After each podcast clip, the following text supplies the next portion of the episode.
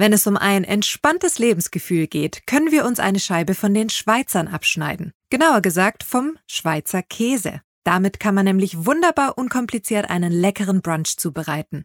Schweizer Käseexperte Mimo Kaci. Eine Schweizer Käseplatte ist unglaublich praktisch zum Vorbereiten und die Auswahl an Schweizer Hartkäse ist unglaublich schön. Wir haben den nussig-würzigen Emmentaler AOP, der fruchtig-kräftige Le Gruyère AOP oder auch der würzige Appenzeller, die gehören einfach auf eine Schweizer Käseplatte. Und wer mag, kann schon aus der Zubereitung ein gemeinsames Erlebnis schaffen und damit ganz von selbst ein Gespür für die mit Zeit und Liebe hergestellten Lebensmittel bekommen. Es gibt den Tétemoine AOP, den man in Blumen formen kann. Hierfür braucht man eine sogenannte Girole. Das ist wirklich ein spezielles Drehmesser.